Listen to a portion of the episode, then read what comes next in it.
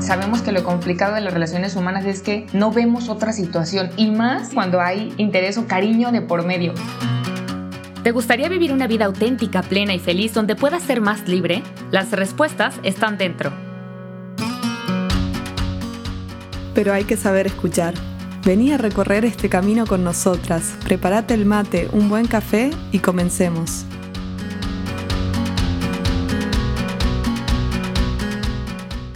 Hola, hola, ¿qué tal en este nuevo episodio de Más Libre? La verdad es que ya vamos muy entraditas en esta segunda temporada, así que ¿cómo estás, Loli?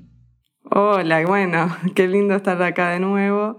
Eh, gracias por el feedback que nos están dando, ¿no? De, cómo les vienen gustando los episodios, nos sirve un montón y nos entusiasma para seguir eh, grabando y, y continuando con este proyecto. Así que gracias por el apoyo que nos das. Así es, y sabes que todo un reto, ya lo habíamos platicado, ¿no? Por ese tema de la logística, de los horarios y todo esto, eh, quisimos hacerlo semanal y creo que, que, no sé si nos sirve como para que nos sientan ahí más cerquita de ustedes, pasan muchísimas cosas en una semana, entonces creo que eso también ayuda este, el que estén como más fluidos los episodios, ¿no? Entonces, pues bueno, hoy tenemos otro temazo porque saben que nos gusta hablar, sí de emociones, de autoconocimiento, pero queremos hablar de, de, algo un poquito complejo porque las relaciones humanas así son, son complejas y a veces hay cosas que no nos gustan, que, que nos hacen sentir incómodos, que nos desagradan, que, no sé, como que rompen un poquito nuestra paz, sea algún gesto, por ejemplo, de otra persona, o sea, ya la personalidad, no sé si te ha pasado, Loli, pero solamente conoces a alguien y por existir, ese otro pobre ser humano, ya causa en ti como varias emociones que, que ni siquiera tienen como explicación lógica, ¿no? Entonces, eh, cuando somos pequeños, resulta que es un poco sencillo el que nuestras mamás, por ejemplo, o nuestros primeros cuidadores, pues nos adivinen un poco qué es lo que está pasando eh, en nuestro mundo interior. Por ejemplo, Loli ve a su pequeñín haciendo un gesto y dice, ah, seguro tiene hambre, ¿no? O ya tiene sueño como que nos adivinan. Y cuando somos adultos, pues resulta que eso no pasa y puede resultar un poco frustrante porque entonces los demás no saben qué es lo que nos pasa, no saben qué nos desagrada y pues ahí se vuelve complicado porque entonces tenemos que expresar eso que no nos gusta. Claro, es como que tenemos la costumbre de, bebitos en donde no hay palabra, no hay lenguaje así verbal, que bueno, no necesito decir en palabras lo que yo necesito, sino que como decía Carla, me adivinan. Y de adultos tenemos la ilusión de que las cosas sigan funcionando así, pero hay que empezar a usar las palabras, para algo las aprendimos. Y, esto también se puede enseñar desde niños, ¿no? A, decir que no, a, a, decir lo que uno necesita, lo que uno quiere. Y bueno, y ahí con eso introduzco un poco el tema de hoy, ¿no? Vamos a estar hablando de cómo poner límites con asertividad. Eh, así que quizás los episodios pasados fueron muy de las emociones y, nos centramos más en eso.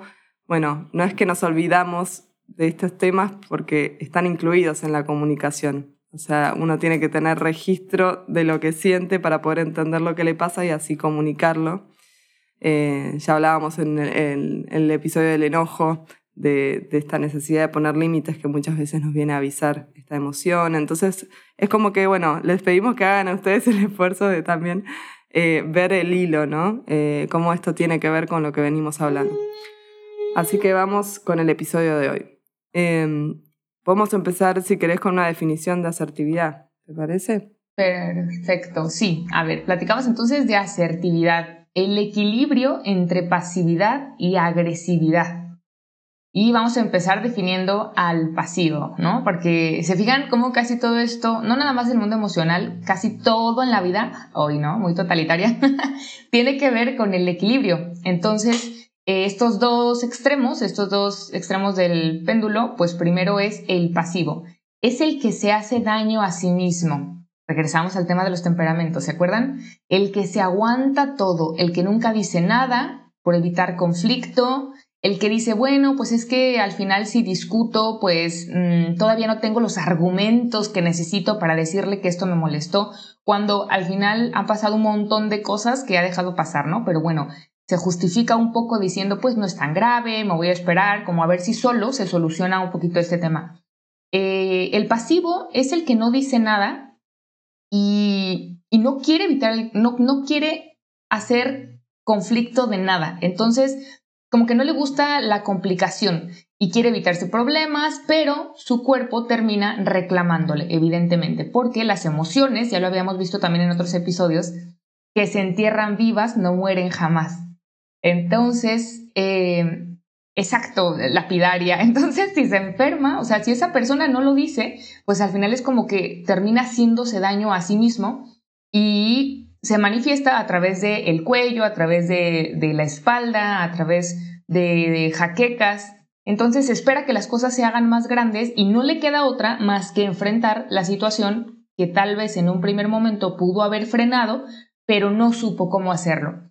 Ese es eh, el pasivo y regresamos a que la asertividad es justamente el equilibrio entre pasividad y agresividad. Así que Loli, platícanos cómo sería una persona que resuelve eh, los conflictos a través de la agresividad. Buenísimo, súper claro. O sea, el pasivo está en el extremo de si puedo evitar poner el límite, mejor. Si zafo, mejor.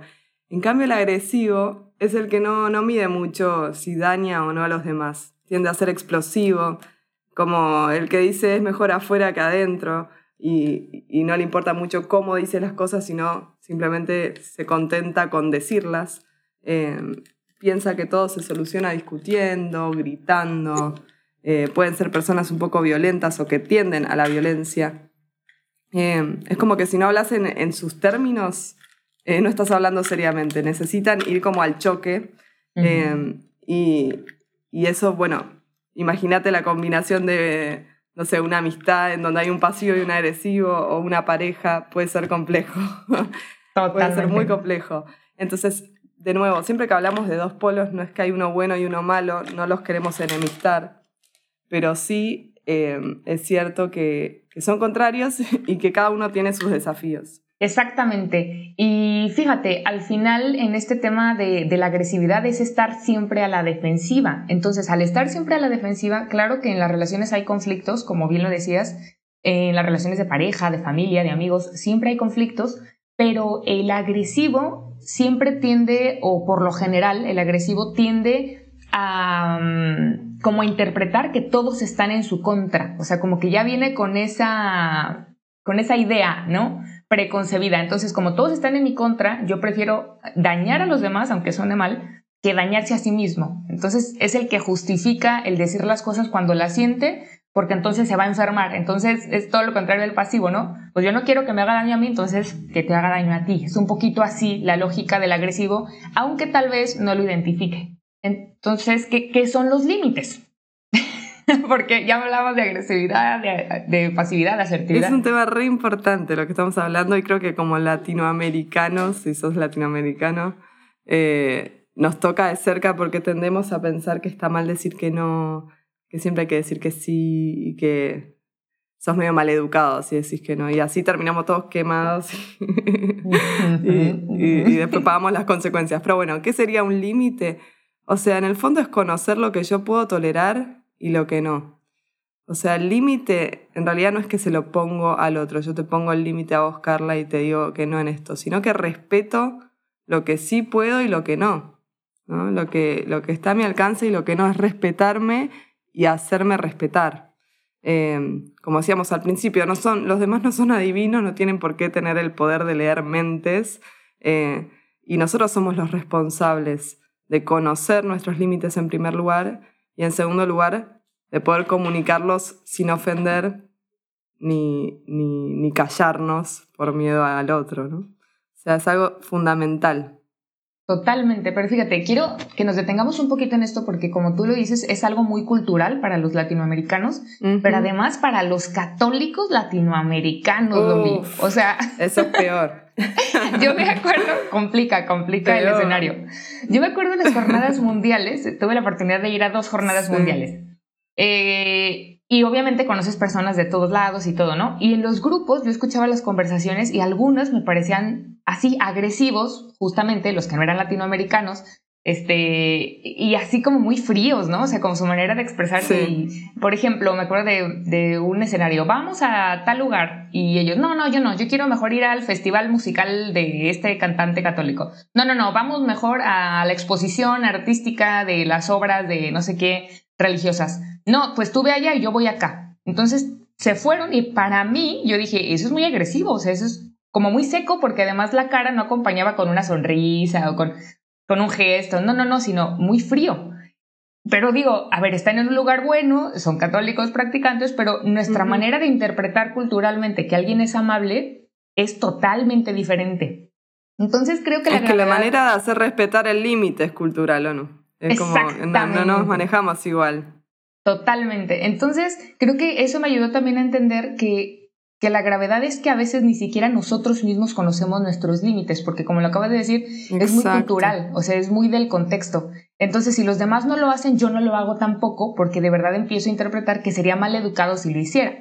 Entonces, ni siquiera nosotros conocemos nuestros límites, ¿cómo los vamos a poner a los demás? Exacto. Por eso esa parte eh, eh, es muy nuestra responsabilidad y nuestra tarea. Conocer hasta dónde puedo, hasta dónde no, y te la complico más, no, no en todos los momentos de nuestra vida nuestros límites son los mismos. Hay cosas que en una etapa por ahí vos podías tolerar y podías hacer eh, y después no, o al revés. Después de un trabajo personal decís, esto lo puedo tolerar. ¿no? Bueno, sin ejemplos no se entiende tanto, así que si querés podemos ir poniendo casos concretos.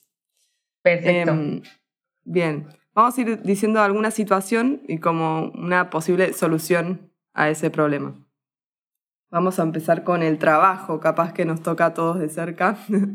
Eh, todos alguna vez tuvimos un jefe que nos resultó difícil. Eh, imagínate eso, un jefe que te habla en horas y días de descanso. Pasa mucho, lamentablemente, hoy en día. Y no respeta tus horarios, ¿no? Estás en el asado del domingo, si sos argentino me vas a entender.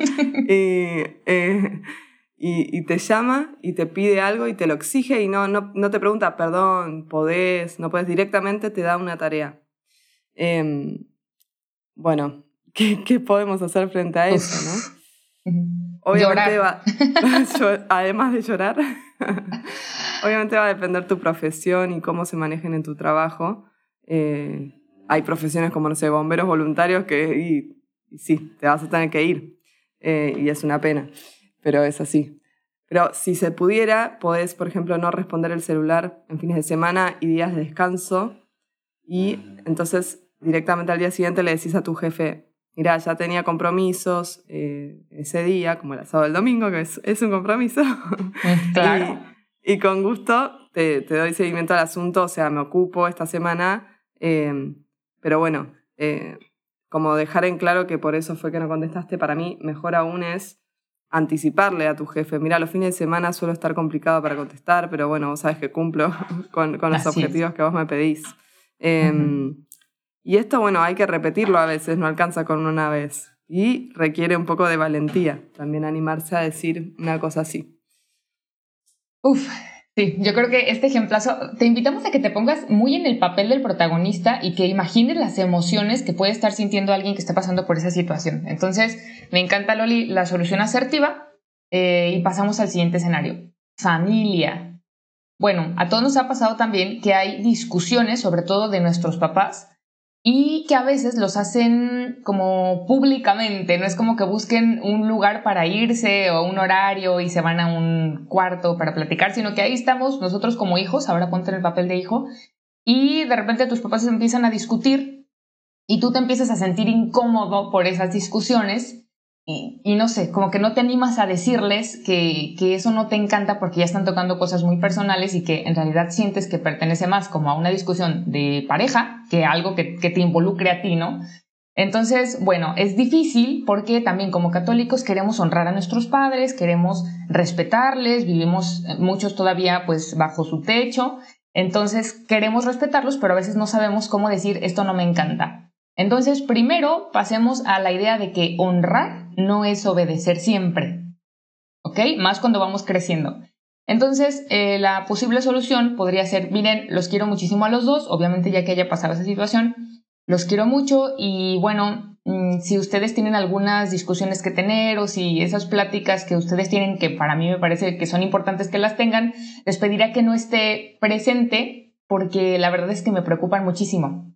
Confío en que ustedes, que son mayores que yo, que tienen más experiencia, pues pueden resolver mucho mejor que yo esa situación y la verdad es que me preocupa muchísimo no poder ayudar y saben que los quiero mucho a los dos y sugerimos que puedas terminar con un abrazo, porque aquí también no es lo mismo decirle a tu jefe, oye, no voy a hacer esto, que a tus papás, que hay cariño de por medio y que quieres siempre expresarles que aunque no estás de acuerdo con ellos, los amas con todo tu ser. Entonces, esa sería una posible solución. Totalmente. Y esto como en general siempre está bueno hablar desde la propia experiencia, las propias emociones, porque ahí no te pueden decir, no, ¿qué estás diciendo? Porque de tu mundo emocional y personal solo vos sos dueño. Entonces, eh, siempre que empieces, en vez de señalando con el dedo diciendo, porque ustedes son unos malos padres que se pelean, hablar de uno, a mí me incomoda, yo me siento rara escuchando estas conversaciones. Completamente. Em, y ahí, ahí puede ser como más, más escuchada ese límite. Qué difícil, ¿eh? Qué difícil son estas cosas y qué cotidianas. Totalmente. Por eso es un temazo. Bueno, como decíamos recién, los católicos tenemos lo nuestro y bueno, en la iglesia también es un tema los límites. Eh, ¿Cuánta gente escuché que, se queja de tanto apostolado que en realidad él mismo se comprometió pero después se arrepiente? Y, creo que es parte de este no saber decir que no muchas veces, ¿no? O creer que Dios siempre quiere que digas que sí. Eh, sí. La importancia del discernimiento. Entonces, bueno, este sería el ejemplo, ¿no? Cuando estás sirviendo demasiado, estás más tiempo sirviendo que en tu casa, más tiempo sirviendo que ocupándote de tus tareas, de tu vocación, de tu estudio, de tu salud, eh, de tu descanso. Em, entonces, bueno, una posible solución asertiva a esta situación sería hablar con el sacerdote que esté a cargo, la coordinadora, la persona sirviendo en ese, en ese espacio y decirle, mira, no voy a poder asistir a todos los apostolados semanales Puedes contar conmigo una vez cada 15 días o una vez por semana. Em, como que esto también, flexibilidad, ¿no? Y poder ser sincero con lo que uno puede. No hay nada más feo que estar sintiendo que servís más de lo que podés, que tenés más responsabilidades de las que podés asumir. Es como que te agobia. Entonces, mucho mejor hacer menos y poner todo el corazón y poder hacerlo bien. Y no con lo que te queda de energía en la semana, el restito, ¿no? Claro. Claro, y ah, fíjate, Loli, es que me acordara de una frase. Eh, ocúpate de mis cosas y yo me ocupo de las tuyas. Esa es una frase con la que eh. justificamos que Dios nos está pidiendo, que Dios nos está pidiendo que sacrifiquemos y que casi, casi, mm, pues sí, o sea, como que hagamos perder también en algunas de las áreas de nuestra vida que son importantes, por ejemplo, el estudio, el trabajo, por estar en las cosas de Dios, que está bien estar en las cosas de Dios. Creo que ni Loli ni yo te estamos diciendo que dejes los apostolados. Por eso me parece muy equilibrada esta opción que nos das, porque al final pones un límite, pero también cuidas las otras áreas de tu vida. Entonces, sigamos.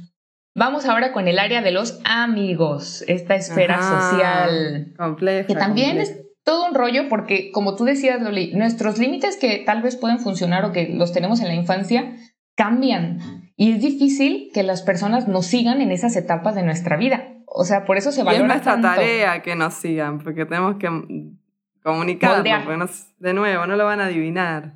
Pero sí, completamente. no completamente. Por eso es tan, tan grande el regalo de la amistad de la infancia, ¿no? O sea, esos pequeñitos que, que, se conocieron en la primaria y que te han seguido en el trabajo, que pasaron trabajos universitarios, que pasaron. Bueno, entonces, eh, el escenario es el siguiente. Tienes amigos, pero te da la sensación de que te buscan solo cuando ellos están mal. Entonces resulta que no te preguntan o que tú no sientes tanto que se interesen por ti, que no te preguntan cómo estás, que tal vez ven en tu gesto algo que no está bien, pero ni siquiera se detienen a preguntar. Entonces no están tan al pendiente, pero cuando ellos están pasándola mal, te buscan para ir a un café, te llaman por teléfono, te dejan en mensajes de WhatsApp que más bien parecen podcasts, ¿no? Como unos 15 audios para platicarte su, su mundo emocional. Entonces, ¿cuál es nuestra propuesta? Querida amiga o amigo, agradecerles, ¿no? O sea, te agradezco mucho que me tengas confianza para contarme tus cosas, de verdad lo valoro. Y sí decirlo genuinamente, ¿eh? te invitamos a que lo hagas de corazón. La verdad es que, mm, aunque te agradezco muchísimo la confianza, también me gustaría sentir tu apoyo en, en otros momentos de, del día o de la vida. Me gustaría recibir alguna llamada o mensajitos para, para preguntarme cómo estoy. Tal vez ahí puedes abrir el corazón y decirle, la verdad la semana pasada estuvo muy pesada para mí, me pasó esto en el trabajo, como también abrirte a decir que, que tú también la has pasado mal en algunos momentos y que has sentido que él no te ha dado esos espacios para tú compartirle también lo que no te ha ido tan bien. Entonces, más concreto, le agradeces, gracias amigo, porque me tienes confianza, me gustaría que me preguntaras de vez en cuando cómo estoy y me ayudarías mucho con eso. Sabes que, te quiero y que quiero conservar esta amistad. Bien, con esa, con esa formulita de arrancar agradeciendo me hiciste acordar a, a, una, un concepto que me, enseñaron una vez del sandwichito. no sé si ahí comen sandwichito. Le dicen, el famoso sándwichito que tiene pan, jamón y queso, si es así bien básico, y pan de vuelta, ¿no? Entonces, eh, el pan de arriba y el pan de abajo sería como empezar agradeciendo, valorando la amistad, ¿no? en el medio tiramos la, la, corrección fraterna o, o el límite que necesitamos poner y cerramos de nuevo agradeciendo o diciendo algo positivo. Esto para que, para que el otro no sienta solamente que, que uno quiere atacarlo o, que solo quiere criticarlo, sino que va con buena intención y va valorando todo lo que el otro hace. Eh, es una buena manera de, de ser más escuchado también. Completamente. Sí, y pues pasamos al último escenario. Bien, cada vez se pone más complicado esto. Pasamos a la pareja. O sea, un temón en la pareja creo que es súper importante ese tema, porque después es cuando terminan las cosas complicadas. Em, bueno, sea el ejemplo de, no sé, pongamos el ejemplo de un noviajo, ¿no? Donde la novia le pide al novio o lo que fuera que se vean todos los días, ¿no? Y, y el chico por la tarea o por el estudio, lo que fuera, no puede y no se anima a decirle que no. Eh, pensábamos ¿no? en esta situación de por ahí inicio de noviajo, donde hay como un, una euforia, un enamoramiento, que, ah, quiero estar con vos todo el día y cuando se va pasando a una etapa más estable donde, bueno, sí, pero no te voy a ver todos los días, no necesito seguir con mi vida. Em, entonces, bueno, sería muy bueno que ese chico le pueda decir a su novia, mira, yo te quiero un montón, sé que vos también, em, la verdad es que disfruto un montón el tiempo con vos y me encanta vernos, pero me parece que todos los días sería demasiado, porque sería demasiado para mí, porque tengo mis responsabilidades mi estudio, vos también tenés lo tuyo, y, capaz si nos vemos un poco menos, vamos a disfrutar más del tiempo juntos. Eh, podríamos acordar tal día a la semana para vernos, porque vos estás libre y yo también, y, hacemos un lindo programa. Eh, de nuevo, haciendo énfasis en que el problema no es el otro, ¿no? Por eso te, decía hace un rato, no, no es que le pones el límite al otro, es respetar el tuyo. Yo no puedo eso, yo, yo necesito otra cosa. Eh, y eso es lo más importante, que vos lo puedas comunicar. Imagínate si este chico se callara, terminaría viendo a su novia todos los días sintiéndose incómodo y no estando contento con esa situación. Seguramente eso traería problemas más adelante. Así es. Bueno, e, estos son los escenarios que teníamos preparados para ti, que quisimos compartirte. De, verdad esperamos que con alguno te hayas sentido identificado y si estabas atorado en esa situación, pues para salir de ahí, ¿no? E, esto de ser asertivo es todo un tema, no es que porque Loli y yo estemos aquí tras el micrófono no salga siempre bien, ¿verdad? Cada una. Tal cual. Y las tenemos soluciones, nuestros retos. Las soluciones son un ejemplo, no es que sí son infalibles ni aplican a todos los casos porque va a depender de cómo es la persona, cómo es la relación, eh, de nuevo, son a modo de ilustración. Así es, así es. Y de abrir el panorama para ver más posibilidades que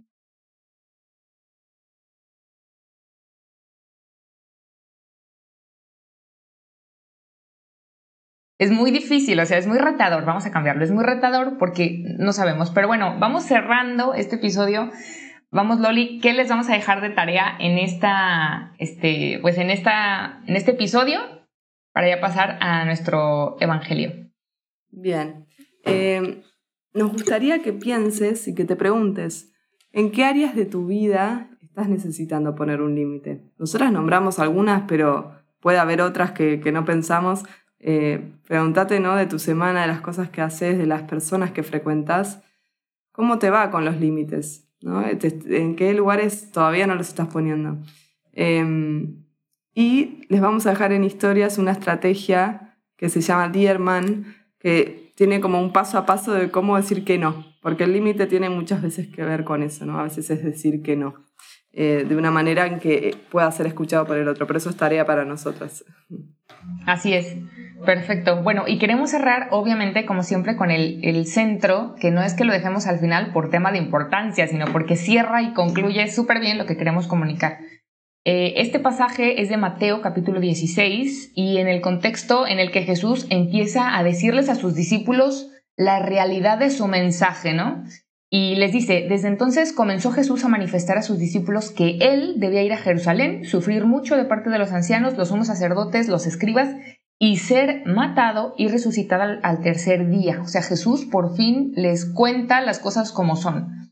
Tomándole aparte Pedro, se puso a reprenderle diciendo, lejos de ti, Señor, de ningún modo te sucederá eso. Él queriendo cuidar a su maestro, ¿no? Y Jesús, volviéndose, le dijo a Pedro, aléjate de mi vista, Satanás. Escándalo eres para mí porque tus pensamientos no son los de Dios, sino los de los hombres. Entonces, magistral la manera de Jesús de poner un límite. Él tenía claro de parte de su Padre Celestial eh, la misión para la que él había venido y tiene que establecer un límite con alguien que quiere mucho. Pedro es de los primeros seguidores y lo quiere mucho, lo ha acompañado, es su discípulo fiel. Saben que se va a quedar de pontífice, pero aún así Jesús, por ser fiel a su misión, le pone un límite. Entonces de eso se trata.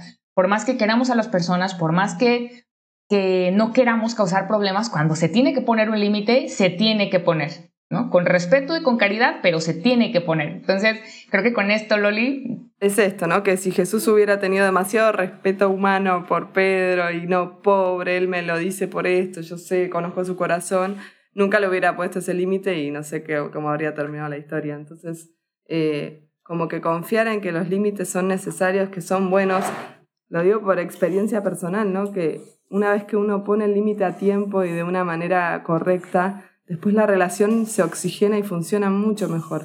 O sea, eh, hay que pensar un poco en el largo plazo, por ahí es un mal trago el momento de decirlo, pero cuando el otro escucha y, puede hacer algún cambio, todo fluye mucho mejor. Y tenemos que naturalizar un poco más esto de, poner límites, como hizo Jesús. No, no, no le dio mucha vuelta. le puso el límite a Pedro y, y, así continuó. Entonces, te invitamos a que esto, ¿no? Eh, que te puedas poner un poco las pilas con esto, que te identifiques con si sos del estilo más pasivo o del estilo más, estilo más agresivo, tendrás desafíos diferentes. Y, bueno, gracias por escucharnos hasta acá, muy contentas de, de tenerte del otro lado y bueno, nos vemos el próximo episodio. Nos vemos hasta la próxima, un gustazo, síguenos en nuestras redes. Bye. Chao.